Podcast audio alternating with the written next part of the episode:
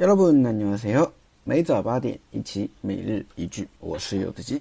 今天我们要学习的句子呢是这一句：출근할때뭐타고오셨어요？ 출근할때뭐타고오셨어요？ 출근할때뭐타고오셨어 요？ 嗯，上班的时候啊，你是做什么来的呢？ 嗯，啊，我们来分析一下这个句子。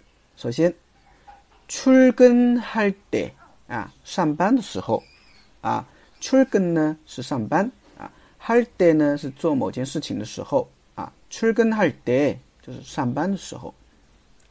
뭐啊就是什么，啊，뭐什么。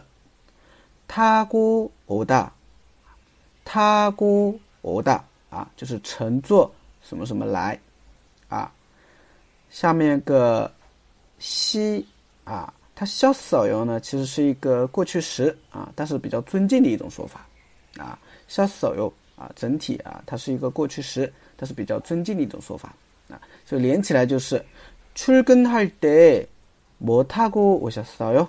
啊，上班的时候你是做什么来的？那如果你想要回答这个句子的时候呢，你只要把뭐什么换成具体的交通工具就行了 啊。比如说，출근할때버스타고왔어 요。 哎，这个地方啊，这个地方要注意了啊。回答的时候不能用오셨어 요， 要变成왔어 요。 啊，출근할때버스타고왔어 요。 啊，출근할 때。 택시 타고 왔어요. 아, 출근할 때 지하철 타고 왔어요. 哎,大家学会了吗？